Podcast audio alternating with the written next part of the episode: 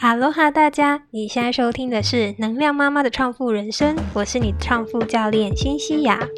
成为父母后的你，一样也可以在职场、家庭以及自我成长之间取得平衡，建立一个富足有爱的家。我是创富教练辛西亚，我是一个职业经理人、斜杠二宝妈，同时也是一个认证的潜意识引导教练。我相信每一个人都有独一独二的天赋，需要被看见。在这个节目里，我将会用我的引导教练技术以及各种形式的经验及知识分享，来帮助你看见内在赋予的光，用你自己喜欢的样子打造理想家庭生活。准备好了吗？那我们就开始吧。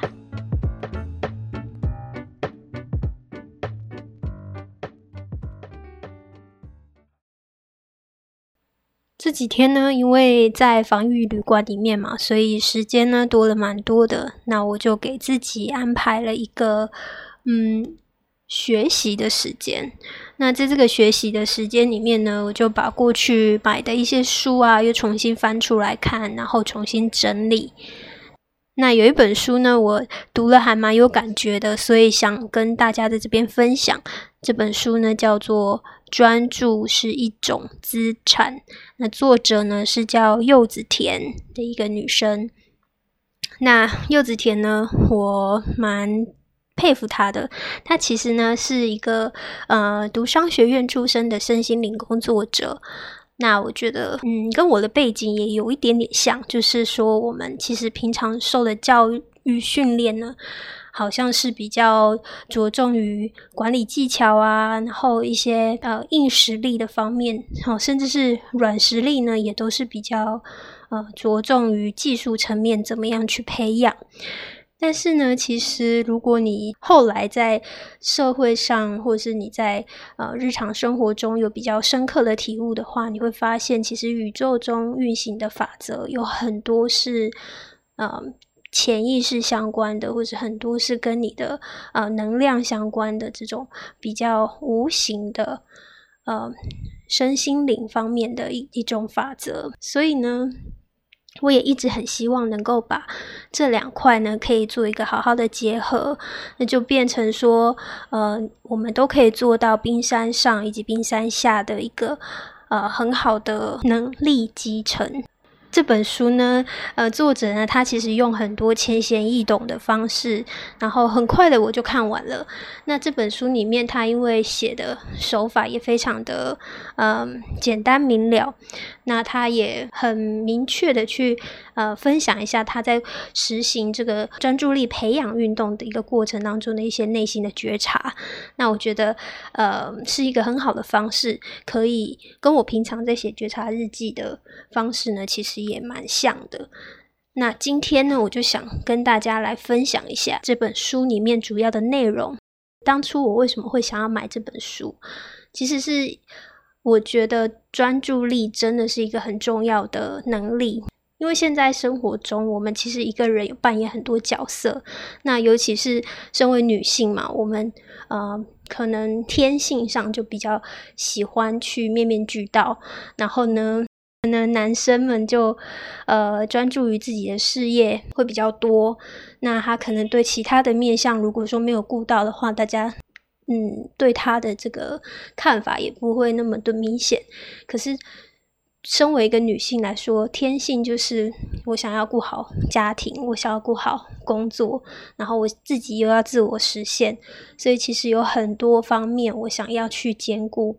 那加上我个性的问题，可能就是想法会比较多，所以呢，就呃脑子里老是天马行空的一大堆想法飞来飞去。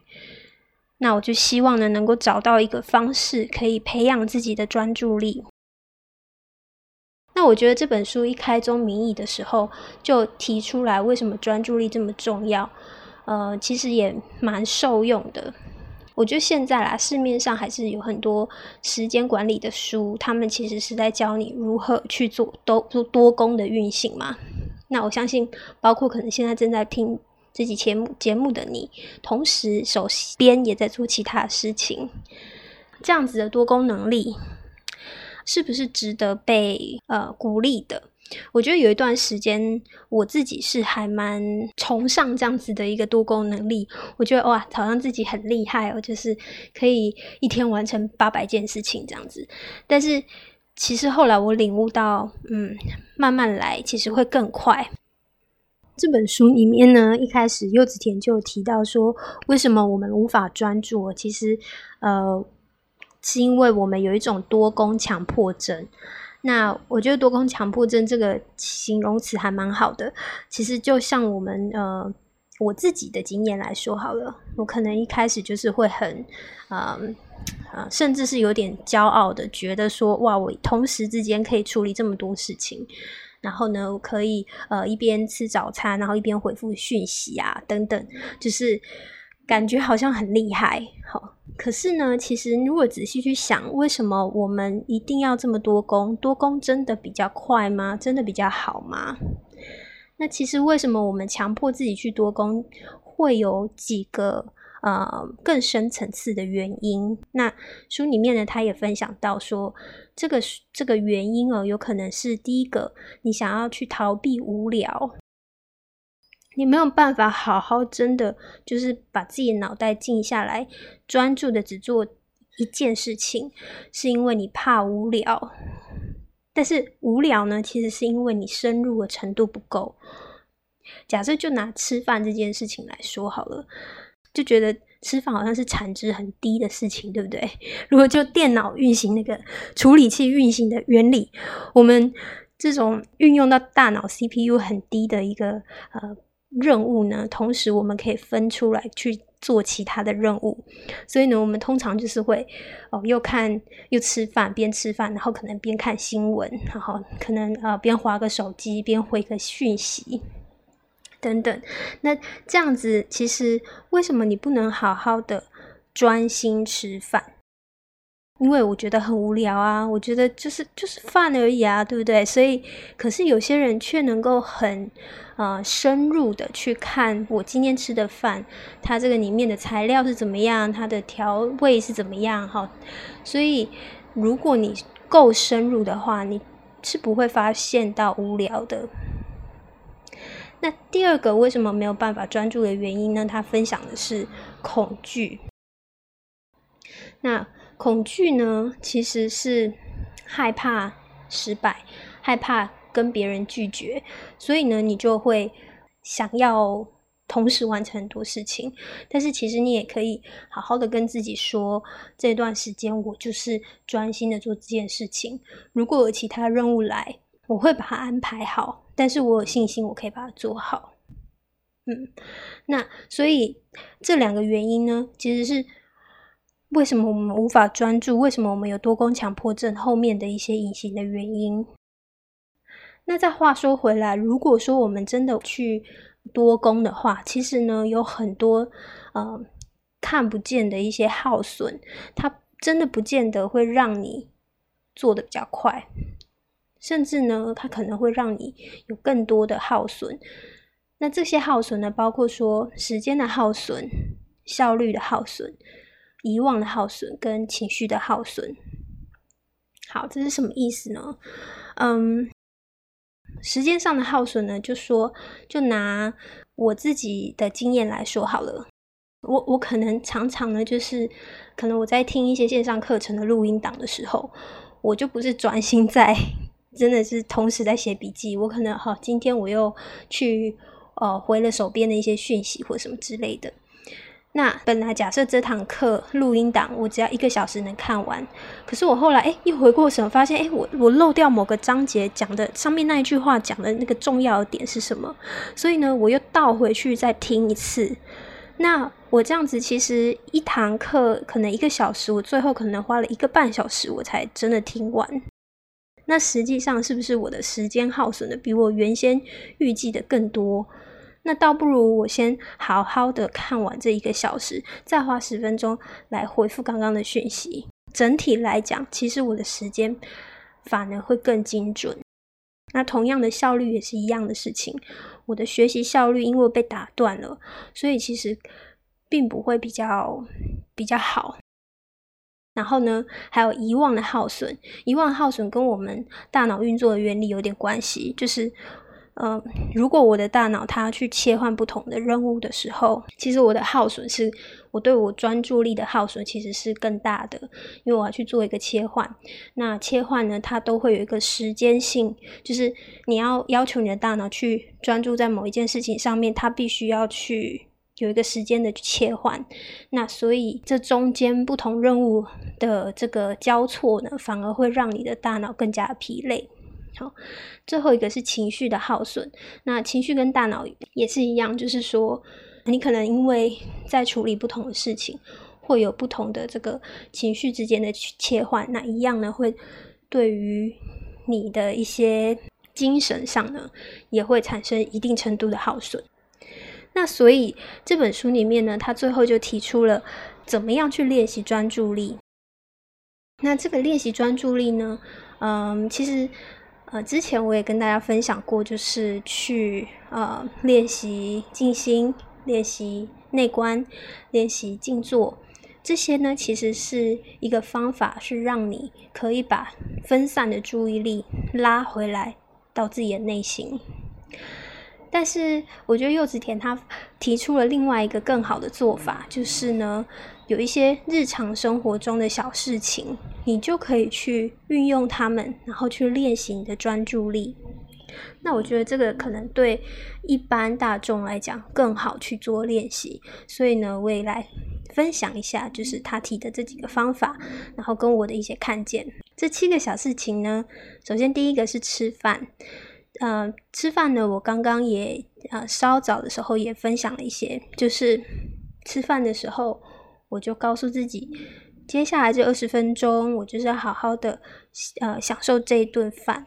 然后呢，我去细细的品尝每一口我吃进去的东西。那包括说它的调味料啊，它的这个嗯可能配菜的方式啊。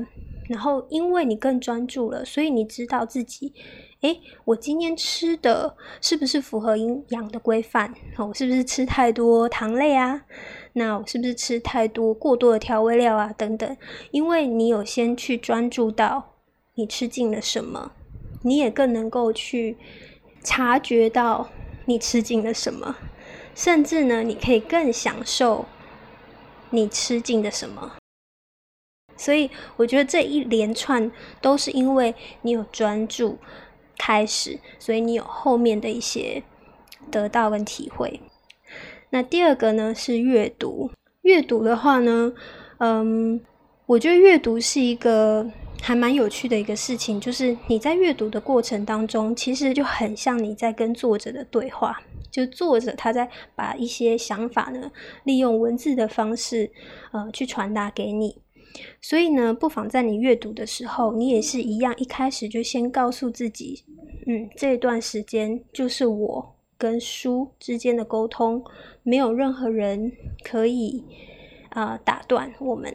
然后呢，你就好好的专注在你跟书之间的沟通上面。那，嗯，你也可以选择是设定阅读的时间，或者是选择说我今天就是阅读二十页、三十页。那这个时间就是好好的留下来，给你跟作者之间的这个沟通。那我相信，嗯，这种体会、这种得到一定会更加深刻。好，然后第三个事情呢是运动。那运动的话呢，其实它是一个很好的时间，是让你的精神跟你的身体去做一个很好的连接的一段时间。这段时间呢。呃，你可以更专注的去体会到你身体平是怎么运作的。平常我们很容易忽略掉，就是这种呃很日常的呃行为，因为你已经就是养成了反射动作了嘛，所以你其实并不会去特别的去关注。但是运动呢，是一个很好的时间，你可以去体会，诶，今天自己的肌肉哪里比较松，哪里比较紧。呃，像我之前在练习瑜伽的时候呢，我会去体会到说，诶，原来我之前做不到的运的动作，诶，两个月之后我可以做到嘞，那我可以再往下压一点点了。所以这种体会跟这种喜悦，你一定是要非常专注才能够发觉，可以去多多的去运用这种跟自己身体连接的时间。那我知道，包括很多人都是会，比如说在跑步的时候，会去特别看新闻，或是特别看视频，看一些什么呃线上的影集啊等等。这样的话呢，可能就会失去了这个好好观察自己身体的一个时间。所以大家可以诶斟酌的使用，斟酌的使用。好，然后下一个呢，就是通勤。现在我知道大家很多是利用通勤的时间来听 podcast，或是来读书，嗯，或是来，嗯，甚至是划手机。我觉得大部分人应该都是划手机啦，可能就划手机划一划就时间就过了。但是他在这个柚子田他分享的一个方法就是叫空瓶法，就是你把自己的身体呢想象是一个空瓶子，然后你就是只是单纯的接受。自己脑袋里的想法，那这段时间什么都不做，就是观察，然后把自己想象是一个空瓶子，然后接收信息，接收脑袋里飘过的一些信息，然后呃任由它在飘走。那这个呢，我是呃还没有去练习到，呃，但是我觉得看你个人怎么运用。那我自己的话呢，我可能会去。呃，我还是会选择在通勤的时间去，呃，做一些比较呃有产值的事情，比如说听 podcast 或是或是呃听一些线上的课。然后至于这个空瓶法呢，我会选择在呃，比如说在冥想的时候，好去来做这个空瓶法。那但是这个我觉得它也是算是提供一个嗯小小的建议，可以让大家去试试看。再来是走路的时间。嗯，我也想跟大家分享一下，就是之前我有练过走路禅，真的就是好好的专注自己每一个脚步踏在地上，你的脚在地面上去接触的这种感觉。然后呢，这个时候，当你的意念去很专注的时候，你就很容易把这个时刻当下发生的事情变得非常的深刻。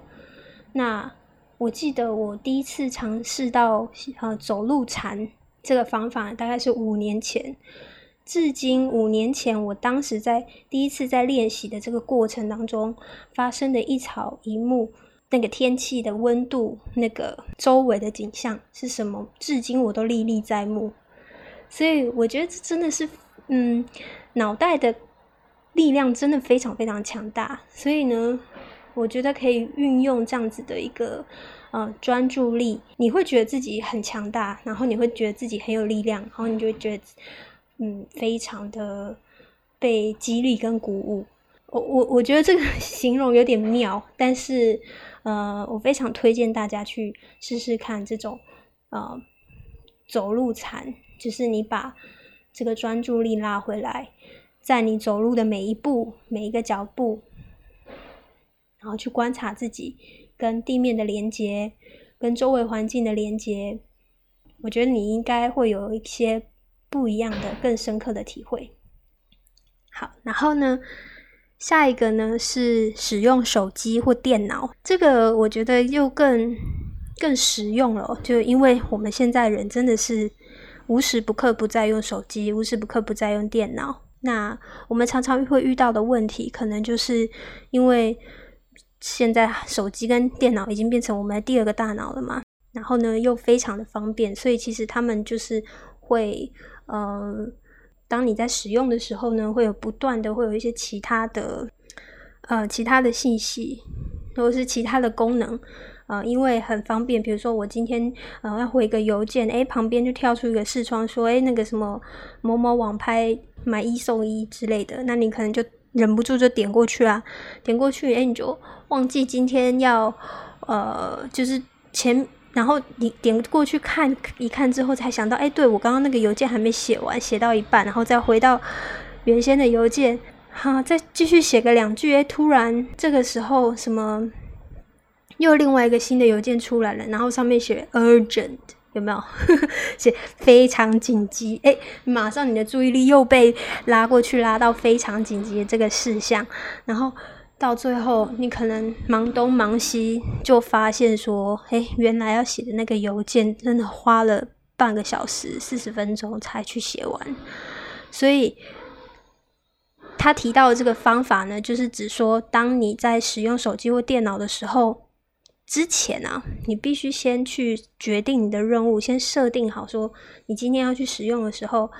好，我告诉自己，我现在就是要回复邮件。那我这段时间就是拿来回复邮件，一次只做一件事情，而且你要先决定好你的任务是什么。最后一个呢是与人交谈，在与人交谈的过程当中，一样是很好训练专注力的时候。这个与人交谈呢，嗯，可以运用到我之前所提供的 NLP 的一个。你是属于什么样子沟通模式的人？那当你在沟通的时候，你也可以去观察，说，诶，对方是属于哪一种模式的人？然后呢，你去观察，你去专注，而且你去提问，去问问题，去真心的去想要了解这个他对方在跟你讲话的这个呃背后，他呃。发生了什么事情？它代表什么价值观？他为什么会有这样子的想法？保持这种好奇，然后这个其实也是一个秘密，就是啊，保持这种好奇，让人家会真心的，对方就会真心的觉得你是很想跟他连接的。那这样子，你们两个的就会更亲近。那当我们在做其实教练咨询的一些培训当中，倾听的能力是非常非常重要的一一环。就是，这是我们在练习的过程当中是一个非常重要的能力。